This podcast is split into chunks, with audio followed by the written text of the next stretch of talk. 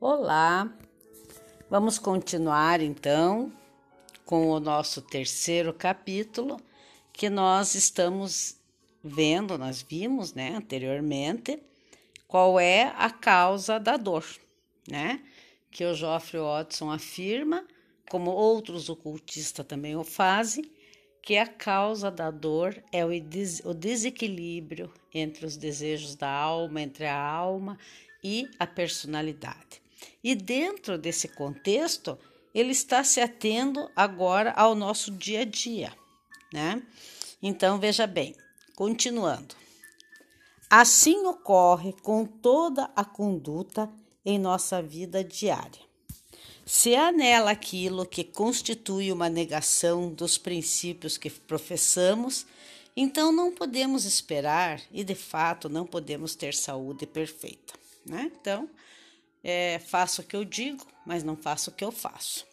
É necessário, portanto, que cada um de nós faça um exame completo e imparcial de nós mesmos, com base nesses aspectos, sempre usando como teste a seguinte questão: abre aspas.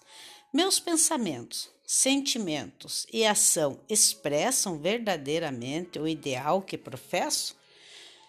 Então vamos dizer que eu estou falando, vivo falando sobre é, os malefícios do fumo na caminhada espiritual, ou então eu falo para meus clientes, né, que não faça alguma coisa, que não haja dessa forma, que isso não, não dá certo, enfim, dou conselho para os outros, mas eu faço aquilo, eu fumo, ou eu bebo, eu não consigo deixar aquele vício. Estou falando em fumo, em bebida, mas pode ser qualquer outra coisa.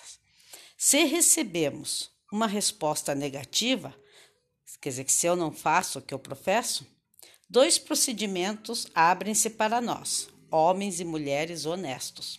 Que nós temos que ser honestos conosco mesmo primeiro.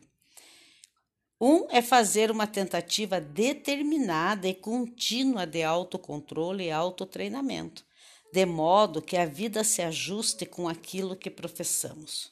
O outro é persistir na indulgência e abandonar o que professamos. Então, ou eu procuro deixar aquele meu hábito, né? Ou então eu continuo com o hábito, mas eu paro de professar aquilo que eu não estou conseguindo fazer. O primeiro, que é deixar o hábito, é talvez o mais difícil, mas o segundo tem seu valor, porque ao segui-lo nos tornamos honestos. afirmar, abre aspas, que a honestidade é a melhor política constitui uma máxima antiga, mas para aqueles de nós que buscamos viver a vida espiritual, a honestidade é uma virtude absolutamente essencial. Fecha aspas.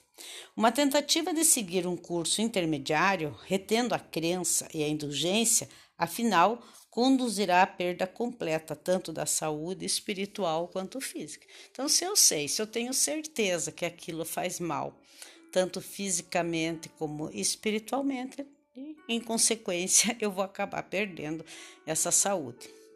É verdade que podemos, abre aspas, consertar, fecha aspas, o corpo físico e obter uma imunidade temporária dos efeitos dos erros, mas a saúde permanente para esta vida ou para as subsequentes não pode ser obtida a menos que seja construída sobre as bases funda fundamentais que descrevi. Então, eu posso, às vezes, é, é, conseguir uma melhora temporária, uma, imuni, uma imunidade temporária, mas eu, eu não vou conquistar isso para a eternidade, para as outras encarnações.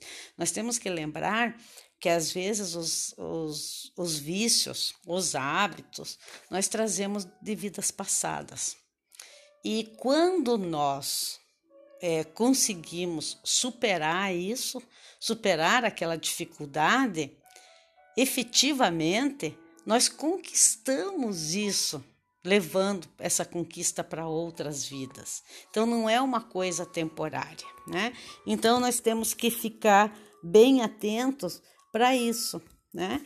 Que é, porque quando eu conquisto, eu começo a vibrar numa frequência mais elevada. Por isso que a gente leva é, isso para outras vidas. Não podemos ser saudáveis se nos preocupamos, se somos depressivos, ciumentos, críticos, cruéis, egoístas e se nos deixamos levar pelo medo. Se somos pessoas e mesquinhos, se somos, desculpe, se somos pessoais e mesquinhos em nossa vida, autocentrados, frios e alheios em nossas relações com nossos semelhantes. Não podemos ser saudáveis se nos entregamos às emoções inferiores, às paixões do instinto ou se somos desleais e negligenciamos nossas responsabilidades em detrimento de nossos pais, parentes, cônjuges e filhos. Então, a pessoa que tem um determinado vício, vamos dizer sim que o meu vício é jogar ou beber. Esse dinheiro esse jogo pode destruir, essa bebida também pode destruir famílias. E a gente às vezes não percebe isso, né? Não podemos ser saudáveis se quebramos a lei fundamental do amor e infligimos dor sobre outros ao invés de sacrificar nossa gratificação e satisfação pessoais. Então é óbvio, se eu prefiro fazer algo que traz dor, principalmente para aqueles que são os mais próximos de mim, então não, não tem como é, eu ser saudável. Nem que a priori seja uma.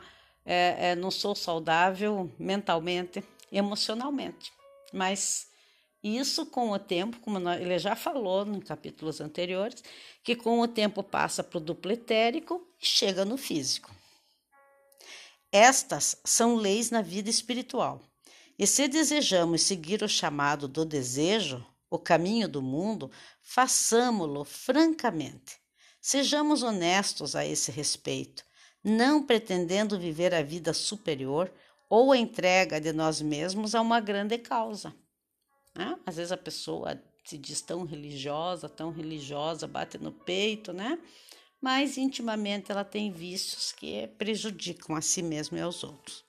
Ainda que essas declarações possam soar como um sermão sobre ética, não obstante, elas estão fundamentalmente aliadas à saúde.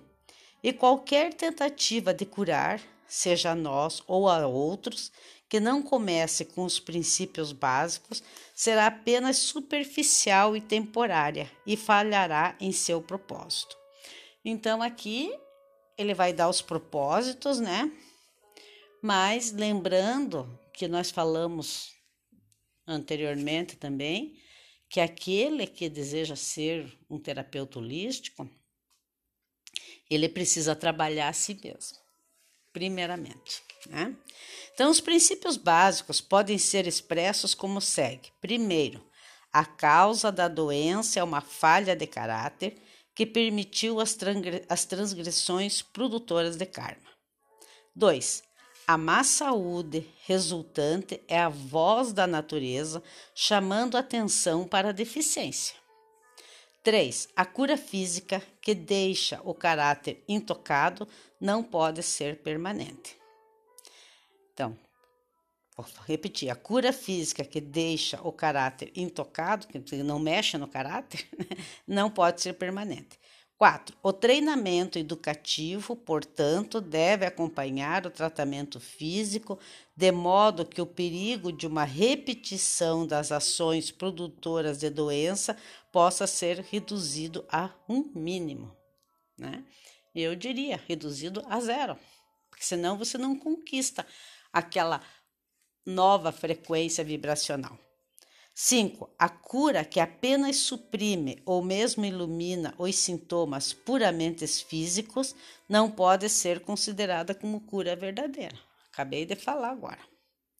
A partir disso, veremos que a prática da cura não necessita estar limitada ao profissional médico. O campo da cura superfísica e educativa está aberto a todos que nela desejem qualificar-se. Aqueles que aspiram incluir a cura em seus esforços para viver a vida espiritual podem produzir resultados benéficos e duradouros, através do método simples que segue. O propósito deste método é elevar o sofredor à presença do, é, com letra maiúscula, grande ser, cuja função é curar o mundo, inundá-la com o poder regenerador do Senhor Cristo, orando também para que ele possa ser iluminado com a verdadeira compreensão da razão de seus sofrimentos. Aqui, quando ele fala é, do Senhor Cristo, ele está falando da segunda pessoa da Trindade, ele está falando do segundo Logos. O eu espiritual do sofredor deve sempre ser deixado livre para dirigir o poder de cura para seus veículos pessoais que julgar melhor. O objetivo da cura espiritual não é necessariamente remover os sintomas físicos. Se isso ocorrer, como tantas vezes acontece, tanto melhor. O principal propósito é iluminar o paciente com uma nova visão de vida, dar-lhe compreensão de modo que as deficiências de caráter possam ser superadas, para preenchê-lo com poder que pode ser usado ao arbítrio do ego, restaurando a harmonia em toda a sua natureza. Então é isso que nós fazemos como terapeutas holísticos, seja com os florais, seja com o reiki, enfim, qualquer terapia é, é dentro considerada das holísticas, a gente trabalha com o mental e com o emocional, né? É, o, a, porque o físico ele é a consequência de um desequilíbrio energético no campo emocional e campo mental. Então, nós sempre vamos trabalhar com esses veículos. É isso que ele está falando. Por quê? Porque a causa da doença física está lá, né? É, não importa o que ela tenha, é originária do medo, é originária da depressão, né? Do egoísmo, enfim. Aliás, o egoísmo é o gerador de tudo, né? Deve-se sempre pensar no sofredor como perfeitamente bem, radiante, feliz, bem como resplandecente com a luz e o poder do Senhor Cristo. A presença e a cooperação dos anjos é de grande valor nesse trabalho. Eles trazem suas próprias forças vitais, claras e dinâmicas, para derramar sobre o paciente ao mesmo tempo conservando e dirigindo os poderes descendentes invocados por aquele que deseja curar. Aqui ele está falando especificamente daquelas pessoas que trabalham com a, até a imposição de mãos, né? Como o reiki, a cura prânica, o teta healing, enfim, tem várias imposições de mãos, né? E que está é, é, é, tá dirigindo, né? Esses resultados são talvez melhor alcançados através de uma meditação preliminar, na qual há o esforço para aproximar-se e se tornar-se um com o Senhor Cristo, com essa segunda pessoa da Trindade, né? Para, por assim dizer, tocar a orla de suas vestes.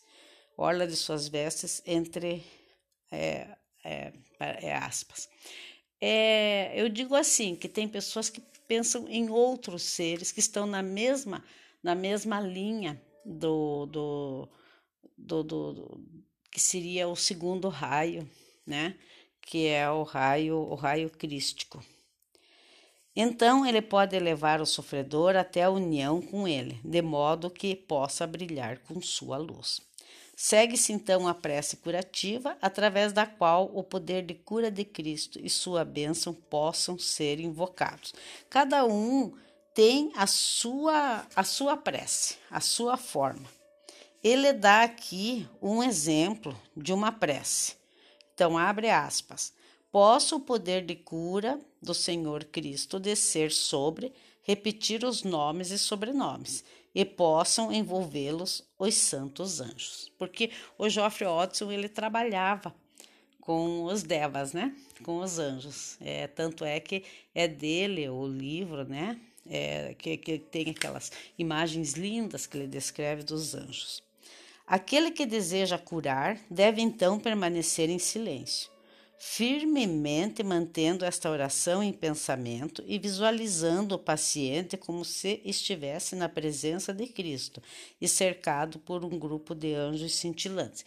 Eu já vi pessoas fazerem com, com, com o mestre Kutume, com, com outros mestres de sabedoria, né? Só que ele está falando é, é, de um poder que está acima dos mestres, não que não esteja errado, não, podem continuar fazendo, claro mas ele já vai direto lá na segunda pessoa, no segundo logos, que é porque o segundo logos é aquele poder que vem vivificando todo o nosso sistema solar. O leitor observará que esta oração não pede que o sofredor seja curado.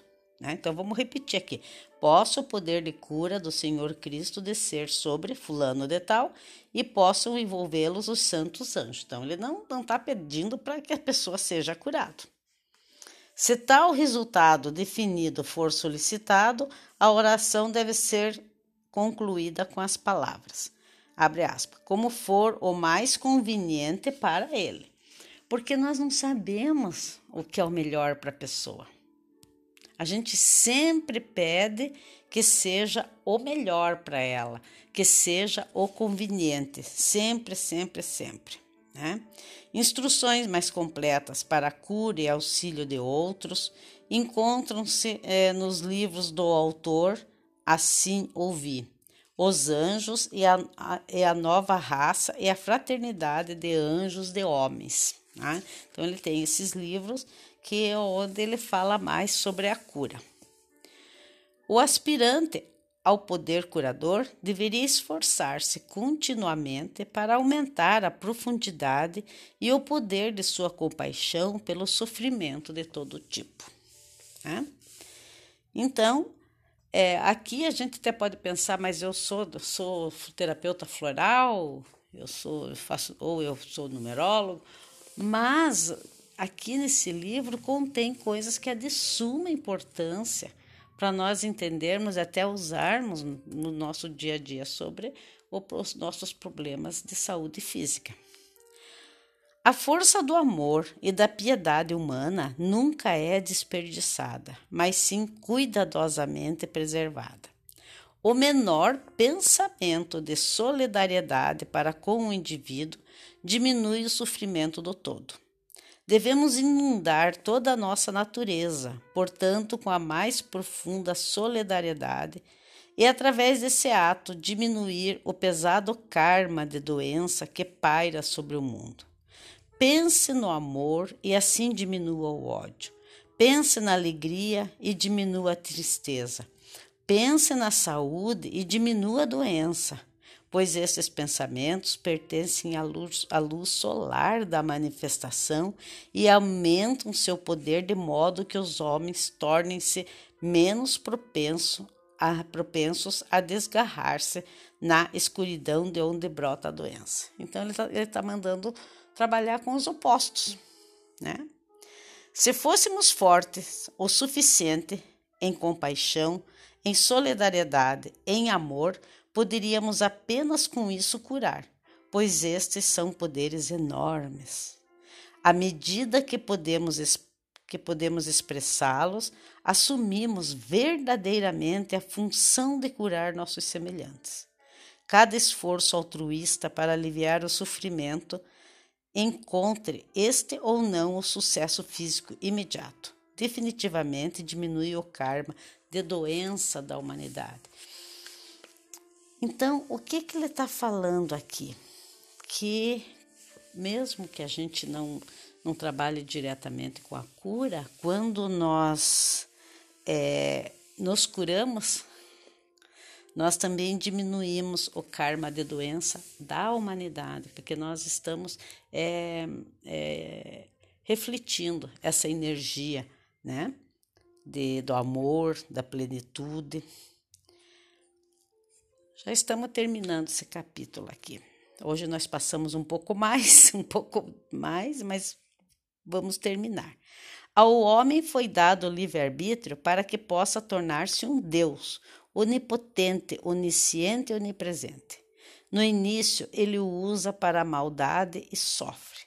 Com o sofrimento, aprende a usá-lo apenas para, abre aspas, o reto comportamento no qual mora a virtude, fecha aspas. No final, sua vontade ainda é livre, mas se volta naturalmente e sempre para o bem. Tal é o propósito de sofrimento. Esta é também a meta da vida humana, que o neófito espiritual aspira alcançar no menor tempo possível, a fim de mais efetivamente curar e auxiliar o mundo. Na procura da perfeita saúde, tão essencial para o sucesso na busca da vida espiritual, a aquisição do equilíbrio interior e exterior é de imensa importância. Tanto tem sido dito sobre o relaxamento que se hesita em usar a palavra, tornada vulgar. Entretanto, não há outra que expresse tão bem o estado que devemos trazer para nossa mente e corpo. Temos que aprender a, abre aspas, soltar-nos, fecha aspas, em todos os planos e não podemos fazer melhor se iniciarmos com o físico. Então, nós devemos procurar estar relaxados, sempre procurar, procurar ter aqueles momentos de relaxamento, né? respiração, né? acho que já falamos tanto, contemplação. Inclusive, nós devíamos aprender a fazer isso durante o dia a dia, né? durante os momentos que estamos no, naquele azáfama né? do diário. Obrigada, desculpe, hoje passou um pouco, né? E até amanhã.